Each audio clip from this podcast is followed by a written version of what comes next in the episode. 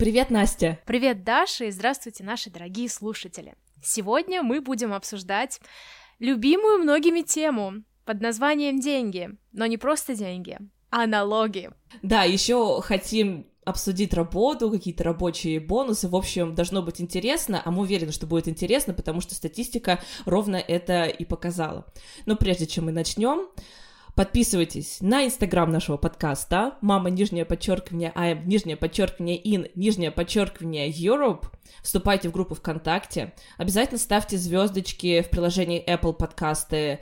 Пишите комментарии в приложениях CastBox. И не забывайте ставить сердечки, если вы нас слушаете через Яндекс Музыку. А также поддерживайте наш подкаст и становитесь патронами через платформу Patreon. Сейчас мы выпускаем два раза в месяц полезные материалы.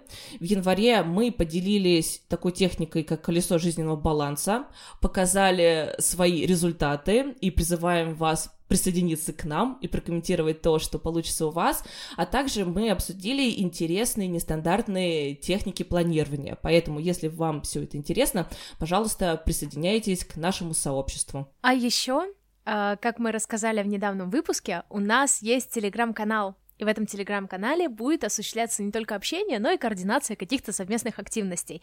Телеграм-канал называется «Мама, я в Европе», и его тоже можно найти по ссылке в описании эпизода.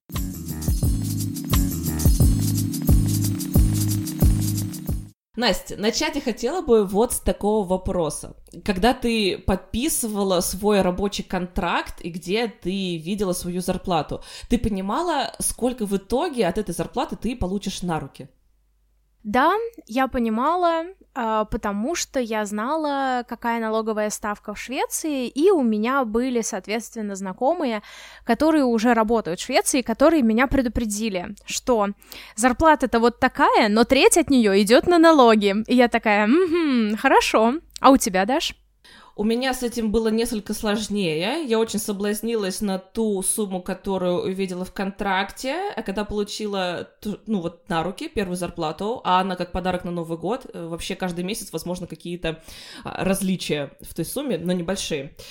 А, я, ну, честно говоря, немножечко подрастроилась, потому что я детально не изучала, какие здесь э, процентные ставки. И вообще, э, к сегодняшнему выпуску я хотела что сделать? Я хотела посмотреть свой payslip, это вот та выписка по твоей зарплате, где ты видишь, сколько налогов ты платишь с этой зарплаты, сколько за тебя платит работодатель. Я хотела по нему пройтись и все подробно и тебе, и слушателям рассказать, за что, какой процент куда уходит, сколько ты получаешь на руки. Но потом поняла, что это будет абсолютно нереалистично по двум причинам. Во-первых, у вас перед глазами всей этой информации нет, и на слух, наверное, ее будет тяжеловато воспринимать. А во-вторых, ну, если признаться честно, то я, даже прожив во Франции уже больше года, я до конца все равно не понимаю все, что там написано. Там, правда, какое-то неимоверное количество информации, сокращений, аб- аббревиатур. И даже, несмотря на то, что с 1 января 2018 года Франция перешла на упрощенные вид вот этих вот пейслипов, он все равно остается достаточно сложным. В общем, в моем пейслипе э, указана моя селер брю, да, гросс селлери, э, бруты нет. Но для меня есть еще такой момент, что здесь нету единой строчки э, нет, и их есть две. И одну ты получаешь на руки, а другую ты декларируешь. И вот этот момент, сколько в итоге куда идет, он достаточно такой очень э, размытый, и поэтому, что я могу сказать, что если вы начинающий специалист и хотите понять, сколько же вы получите на руки, то можно смело из зарплаты брутто Э, вычесть 22%. И тогда это то, что вы получите. Соответственно, если мы возьмем... Настя, какое тебе французское имя нравится? Жак. Жак. Хорошо, давай возьмем среднестатистичного француза по имени Жак, который работает где-нибудь в буланжерее и делает багеты каждое утро, бедняк в 5 часов утра встает. Так вот, если у него зарплата 2000 евро, и мы отнимаем 22%, то на руки наш Жак получит 1560 евро, что не считается какой-то низкой зарплатой, но это где-то приближено, то есть минимальная она как раз до вычета налогов эм, до вычета налогов минимальная зарплата это в районе 1500 евро. Там дальше в этом пейслипе указывается, сколько сколько идет на всякие социальные взносы, на ваше здоровье, да, там э, уплата а, там, декретного отпуска, э, нетрудоспособности, сколько ваш работодатель платит за то, что выплачивает вам эту зарплату. Но все это не так интересно, со всем этим можно копаться достаточно долго. А, вообще, во Франции прогрессивная шкала налогообложения. И с вот этой прогрессивной шкалой у меня вообще очень интересная история, потому что даже несмотря на то, что я являюсь дочерью экономистов, для меня это все было не очень понятно достаточно долго. А, вот немножко даже стыдно в этом признаваться, но как я себе это представляла, что, допустим, если у вас прогрессивная шкала, это значит, что чем больше твой доход, тем больше налогов ты платишь. И я думала так, что, допустим, если у тебя зарплата 100 тысяч рублей, ты условно заплатишь там 10%, это я сейчас говорю просто несуществующие ставки, а для понимания. А если ты получаешь уже 150 тысяч, то ты, допустим, попадаешь в следующую категорию, и с них, допустим, уже платишь 30%. И тогда что получается? Твоя зарплата на бумаге растет, а на руки ты получаешь или столько же, или меньше. И вот я себе это так представляла и думала, что-то здесь не то. Ну, конечно же, здесь что-то не то. Настя, что не так в моей логике? А, наверное, что прогрессивная ставка идет с процента, на который твоя зарплата прибавилась. Именно, вот, ты вот это ключевое правильное слово сказала. А, таким образом, да, с 100 тысяч я заплачу 10%, а вот с дополнительных 50 тысяч я уже заплачу чуть больше налог, но в итоге, конечно же, на руки я получу больше денег. И, как оказалось, очень многие люди тоже впадают в то же самое заблуждение, в которое впала я, поэтому очень полезно с этим разобраться. И во Франции такая схема. Я сейчас округляю цифры, потому что, ну, для, для простоты восприятия. То есть, если твой годовой доход не превышает 10 тысяч евро, то с этих 10 тысяч ты ничего не платишь.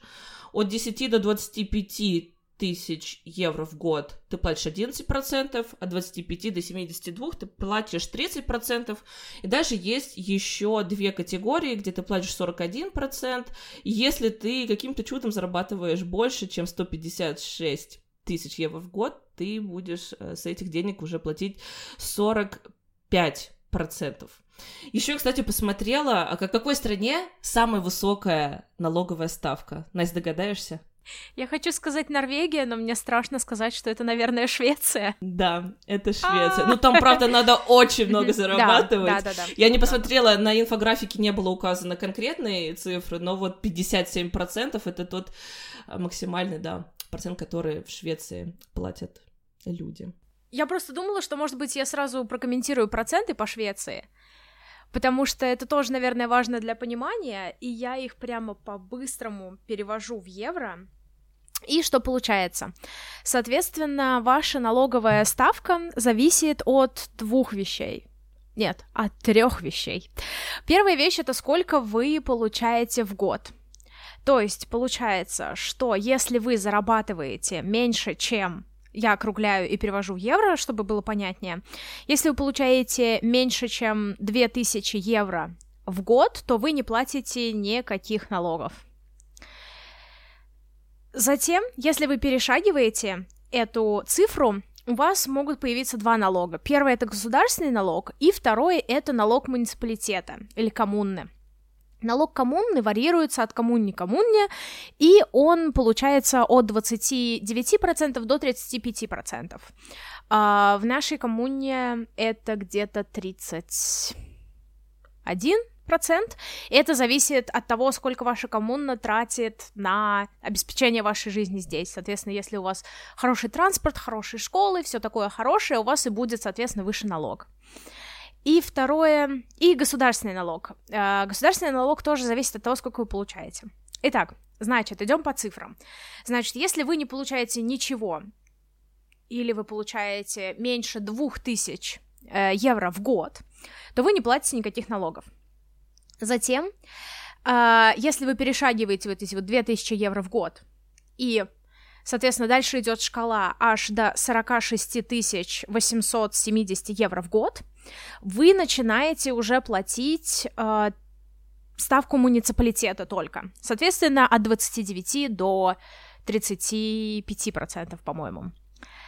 Дальше, э, если вы перешагиваете, ну, практически 50 тысяч евро в год, и затем вы идете уже до 68 тысяч евро в год, то вы уже будете платить э, муниципальную ставку и государственную ставку. Государственная ставка плюс 20%. То есть ваш налог уже будет где-то 50 с хвостиком процентов. 51-52 процента. И затем, если вы перешагиваете эту ставку, то вы уже платите национальную ставку, государственную ставку, которая 25%, и сохраняете свою ставку муниципалитета. Соответственно, вот этот вот, вот здесь вот, это начинается тот момент, когда вы уже можете платить налоги больше 50%. У меня бы слезы на глазах наворачивались каждый раз, когда я видела бы, что половину своей зарплаты, даже ее большую часть, я отдаю в виде налогов. Ну, с одной стороны, да, с другой стороны, я хочу сказать, что среди шведов э, есть такое, скажем так, я не хочу говорить, что вот каждый швед, которого вы встретите, он будет такой, как, как я вам описала, потому что мы все понимаем, что все люди разные, но в культуре принято, наоборот, хвастаться, что ты платишь налоги и как много налогов ты платишь, потому что это то, что делает твою жизнь как бы проще. И если мы посмотрим на то, на что уходят налоги, во-первых, вы, конечно же, можете, ну, наверное, везде вы можете посмотреть посмотреть, на что конкретно уходят налоги, если вы зайдете на сайт государства, э, на государственный сайт. И, соответственно, э, здесь ситуация получается следующая. Соответственно, конечно же, описаний может быть много, но конкретно для Швеции примерно идет так. Uh, то, что 27% денег налогоплательщиков идет на образование и здравоохранение, 5% идет на полицию и вооруженные силы, а 42% на социальное обеспечение. Соответственно, что здесь происходит, это то, что ты знаешь, сколько денег на что идет, и ты можешь применять свои знания как оценку. Допустим, я знаю, сколько я заплатила налогов, я, соответственно, смотрю, как ходят автобусы, как э, работает здравоохранение и так далее.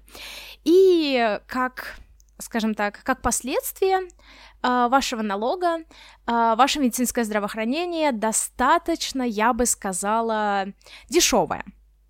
Соответственно, если вы зарегистрированы в Швеции, если вы платите налоги в Швеции, э, у вас получается так, что э, в год, допустим, э, вы можете вы сначала платите за медицинские услуги, которые вы получаете, это недорого, и, допустим, у меня был момент, когда я могла сравнить, насколько это недорого, потому что мы пришли регистрироваться в наш в нашу местную поликлинику, грубо говоря, и мы спросили, соответственно, сколько стоит прием у врача.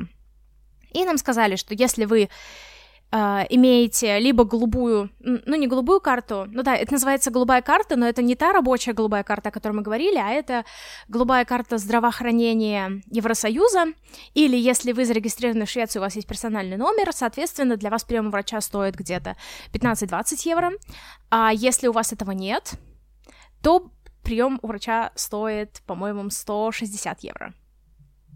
Ого! Ого!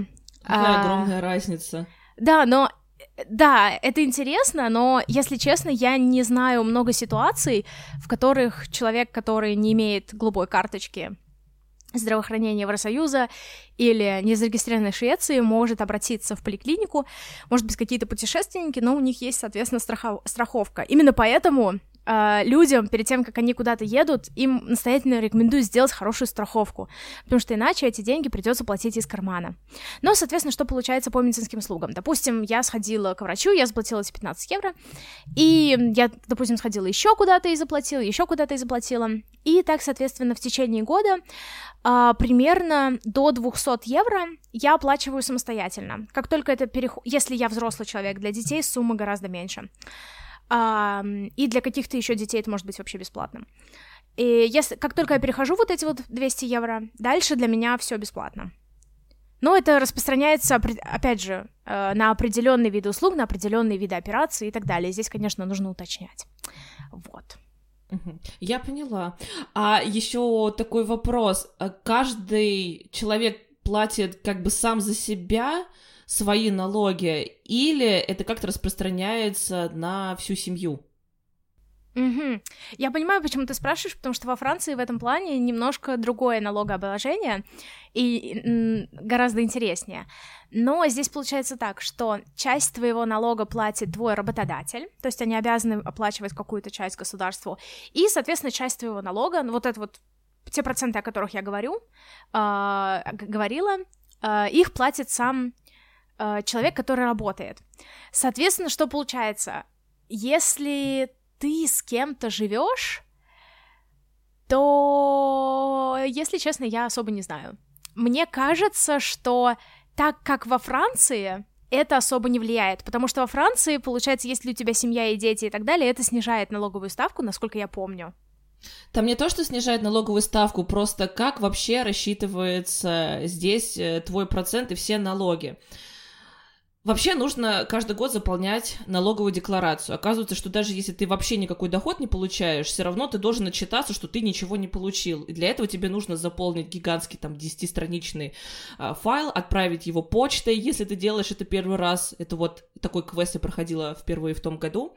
Но дальше а, налоги считаются с household, с семьи. То есть я, Даша, являюсь для Франции семьей в виде одного человека. Каждый человек — это один коэффициент, два человека коэффициент 2, каждый ребенок это половинка, пол коэффициент. Соответственно, если семья из двух человек и с двумя детьми, то их коэффициент становится равен трем, они свой доход бруто за год вместе складывают, э, делят это на три, и вот дальше от этих доходов уже будут отталкиваться то, какую процентную ставку нужно применять. Честно говоря, когда я заполняла эту налоговую декларацию, это был тот момент, когда я поняла, как же хорошо, что вот на текущий момент я живу одна, что у меня нету здесь семьи и детей, иначе я бы совсем сошла с ума заполнять налоговую декларацию. Так у меня хотя бы были инструкции.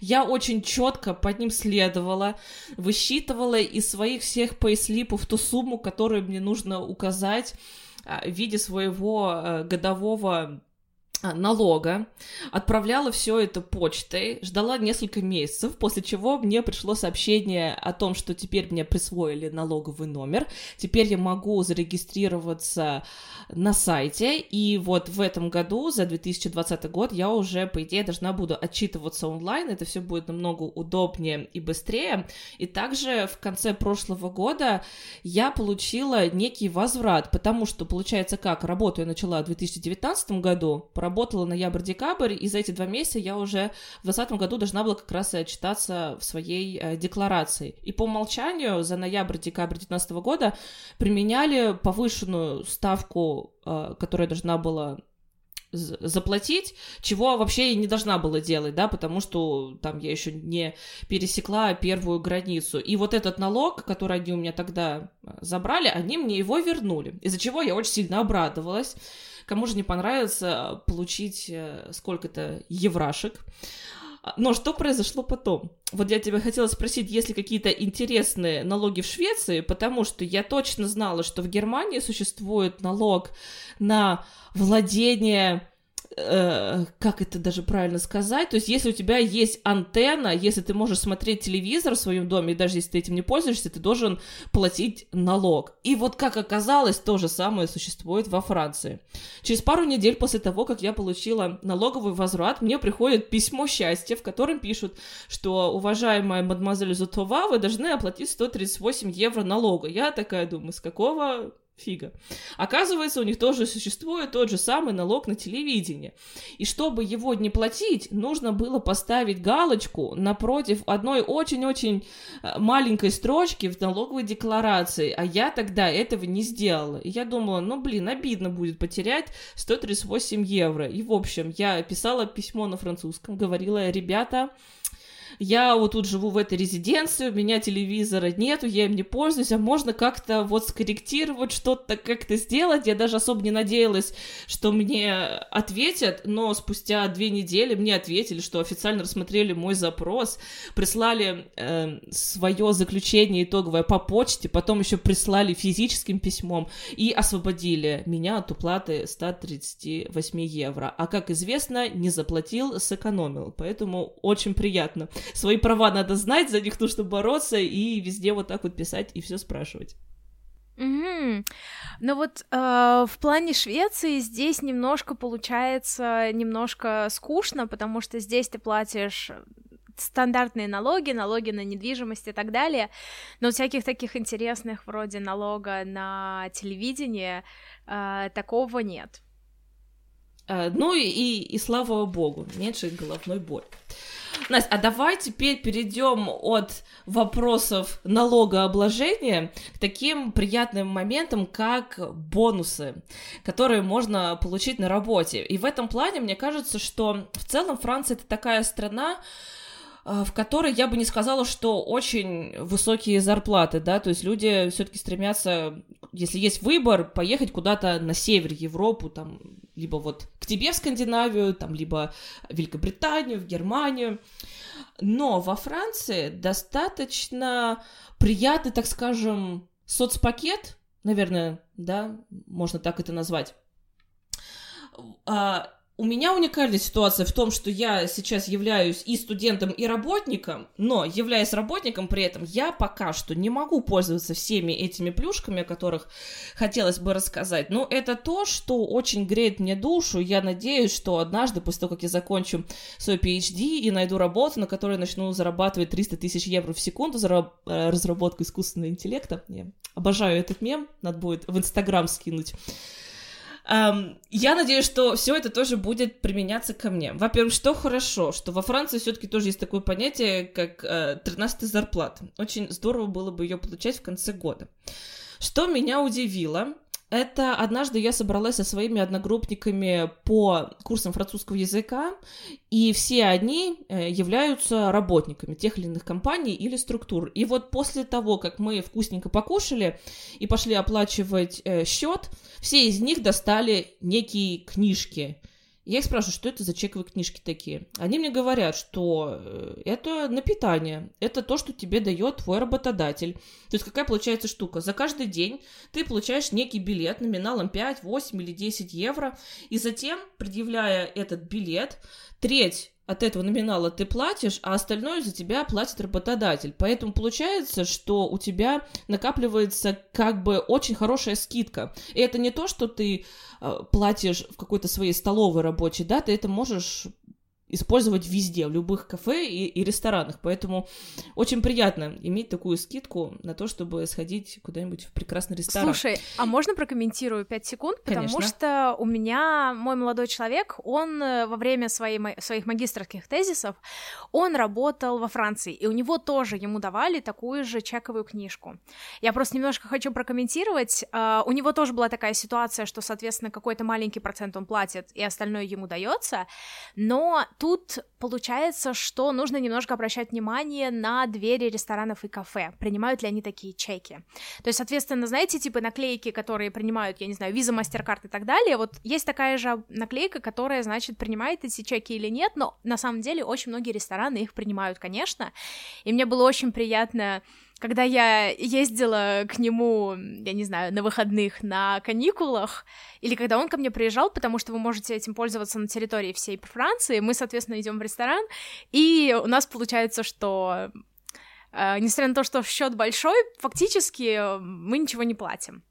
И также еще в некоторых ситуациях Uh, можно платить за определенную еду в супермаркете.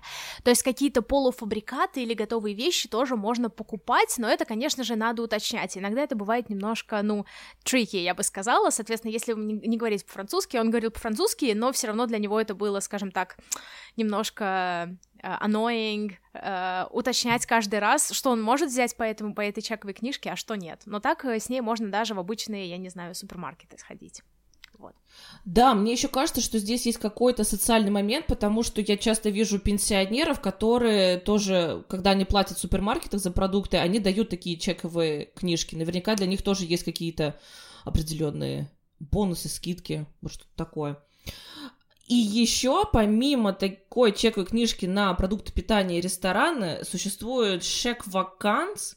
И схема такая. В течение 10 месяцев вы платите по 13 евро, а в конце года ваш работодатель выдает вам чековую книжку номиналом 250 или 500 евро, зависит от компании. Ну а дальше то есть, получается, компания тебе тоже большую часть денег отдает, и ты вот эти чеки уже можешь использовать на покупку авиа и ЖД билетов, на отели, а, на какие-то тематические парки, на входные билеты. Мне кажется, это очень здорово, это стимулирует то, чтобы французы, отправляясь в отпуск, который здесь очень привлекательный и очень долгий, чтобы они этот отпуск тоже проводили в своей стране, ну, потому что, come on, ребята, в ресторан можно заплатить чеком, э, на самолете до Ниццы долететь можно заплатить чеком, и за отель тоже можно частично расплатиться чеком. Ну, чем не красота?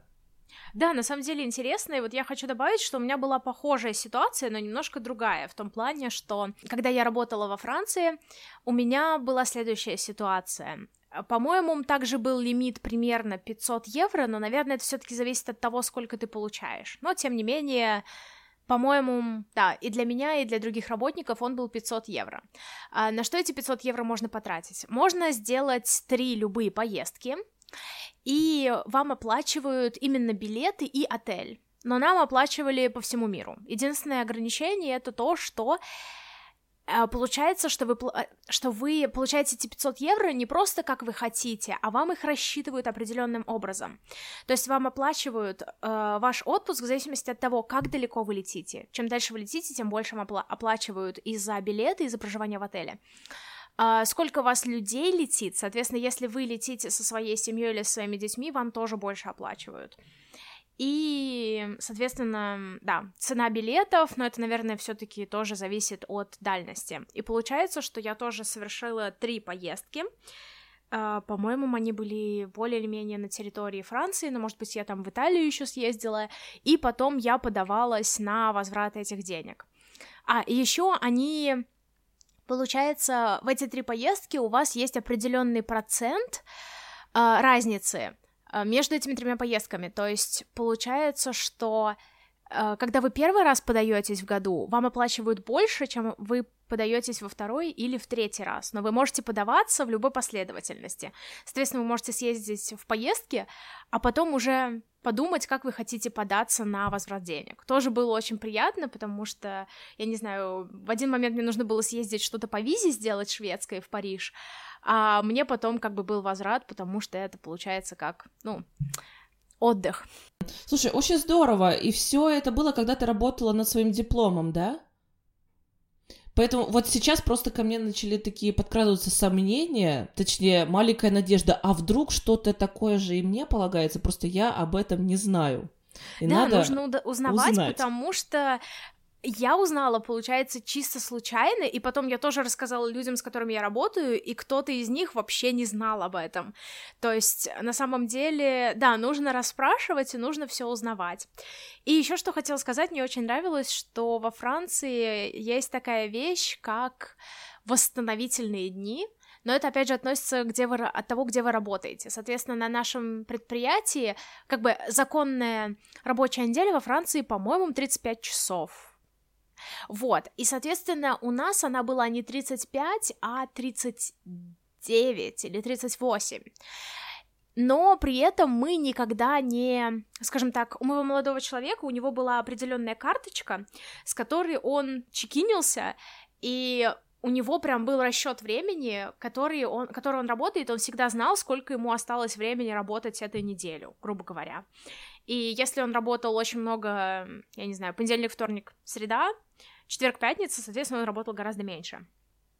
И что получается, получилось у нас, это то, что у нас были дни на восстановление. То есть у нас никто не считал э, переработку, и нам никто не оплачивал переработку, но у нас были дополнительные выходные дни. И, соответственно, у меня была такая ситуация, что так как я студент магистратуры определенного возраста э, на определенных условиях, у меня был, по-моему, один день в месяц отпуска, и два дня в месяц на восстановление. Один день в месяц, который положен всем, и второй день в месяц — это если ты иностранец, и ты во Франции первые два года, тебе дают дополнительный день в месяц.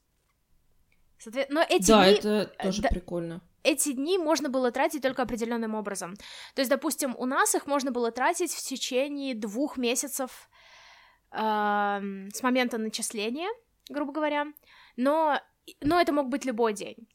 А, просто в систему нужно было вносить. А на некоторых предприятиях их можно тратить только определенным образом. То есть вы можете их взять только в пятницу или в понедельник или еще каким-то образом. И, допустим, для моего молодого человека у него тоже такая была ситуация, что сначала ему дали эти дни, а потом у них произошли изменения в компании, и у него забрали эти дни. Но потом их все равно ему дали, потому что ему нужно было ехать на предзащиту в Швейцарию, где мы все собирались, но, тем не менее, да. Э, это не везде. Все зависит от того, где вы работаете. Мне кажется, очень важно расспрашивать о таких вещах. Это и есть те самые RTT дни, или да, это было да, что-то да. другое? А, все, я поняла. RTT. Просто у меня, да, у меня немного другая схема. На самом деле, в этом плане мне очень повезло. Потому что, когда я общалась со своими одногруппниками, которые отправились э, работать, делать PhD в Бельгию, у них была такая схема, что допустим, они начинают свою работу в феврале, да, 2020 года, и получается, что у них нет каких-то накопленных отработанных дней за предыдущий календарный год, и поэтому в их первый рабочий год у них было крайне мало отпускных дней. Боюсь ошибиться, но что-то от 8 до 10, то есть, ну, представляешь, да, работаешь весь год, и у тебя только две недели отпуска. Я что-то морально готовилась к нечто похожему, но я пришла в ноябре, и у меня сразу просто уже было прописано, сколько дней отпуска у меня будет на следующий год. У меня официальная рабочая неделя 37,5 часов вместо 35, и поэтому мне сразу уже в моей системе сразу написано, что у меня есть 12 вот этих дней RTT. Соответственно, когда я беру отпуск, я выбираю, из какой подкатегории я это беру, из восстановительных вот этих дней, либо из своего основного отпуска. К счастью, получилось так, что 15 дней отпуска за прошлый год я смогла перенести на год текущий, и дальше э, могу ими распоряжаться. Либо я могу попросить, чтобы мне их оплатили, либо я могу сохранить отпускные дни. Отпускных дней у меня что-то дофига, не знаю, куда девать, потому что я бы даже рада была бы куда-то отправиться в длительный отпуск, э, кстати говоря, вот в отпуск на три недели сходить, на четыре недели, это вообще, вот, по-моему, для европейцев не проблема, это вот какая-то норма. Uh, но сейчас я очень сильно зависима от дедлайнов, от конференций, которым нужно стремиться, куда нужно предоставить результаты своей работы, поэтому чисто вот этот фактор э, меня как-то вот останавливает, останавливает от того, чтобы взять отпускные дни, но что-то я попытаюсь с этим сделать, потому что work-life balance никто не отменял, к нему тоже нужно стремиться. А из всех плюшек э, французских, о которых мы только что с Настей рассказали, я получаю вот на самом деле пока что только одну. Мне оплачивают половину э, за билет на общественный транспорт транспорт, и все. А вот этих вот чековых книжек волшебных у меня нет. Но надеюсь, когда-нибудь в будущем появится. Да, кстати, по поводу общественного транспорта, но это был, но это зависит больше от государства, наверное. В моем случае это зависело больше от государства, чем от компании, где я работаю, Uh, у нас получалась следующая ситуация, что если вы до, по-моему, 28 лет, вам половину оплачивает uh, предприятие, а если вы после 28 лет и у вас доход ниже определенной суммы, вы, по-моему, платите 1 евро в месяц за общественный транспорт. То есть у меня была такая ситуация у моего одногруппника, ему 29 лет, и он тоже жил на такую же стипендию, на которую жила я, грубо говоря. Uh, и он платил одно евро всего. Ну вот, теперь я расстроилась, что я плачу не один евро, я плачу Нет, больше. Да. Хочу один. Но это было от, э, господи, это от той же компании, которая вот жилье отплачивает. Где ты подаешься на возврат денег от жилья. Каф. Каф, каф. да, это, это от каф. А, на самом деле, кстати, я еще нашла, что оказывается на э, домашних животных в Швеции нужно платить 50 евро в год. И мне тоже надо спросить этот вопрос, потому что те, кто следует за моим личным аккаунтом, знают, что у меня два хомячка. Да, у тебя прекрасное пополнение в семье. Они потрясающие. Больше выставляй их в сторис, пожалуйста. Хорошо, да. Это, это, это я, конечно, с удовольствием. Но еще один интересный факт про Швецию, про налоги, это, конечно же, история про Астрид Лингрен. Соответственно, э, чем же прославилась эта писательница? Она прославилась тем, что она отправила в отставку правительство, как это говорится в желтой прессе. Как же она это сделала?